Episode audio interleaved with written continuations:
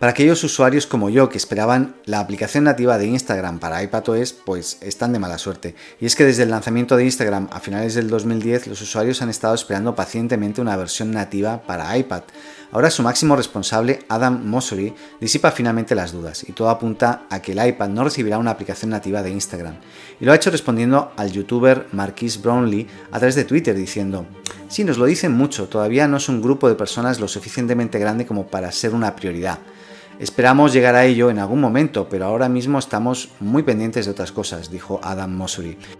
Además, sumó otras excusas argumentando que TikTok y YouTube pueden tener una aplicación nativa para iPad porque son gigantes, pero no es muy entendible ya que Instagram al menos cuenta con más de mil millones de usuarios en todo el mundo.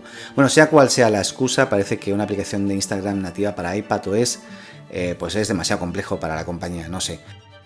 Así que de momento, olvídate, una verdadera lástima, de verdad.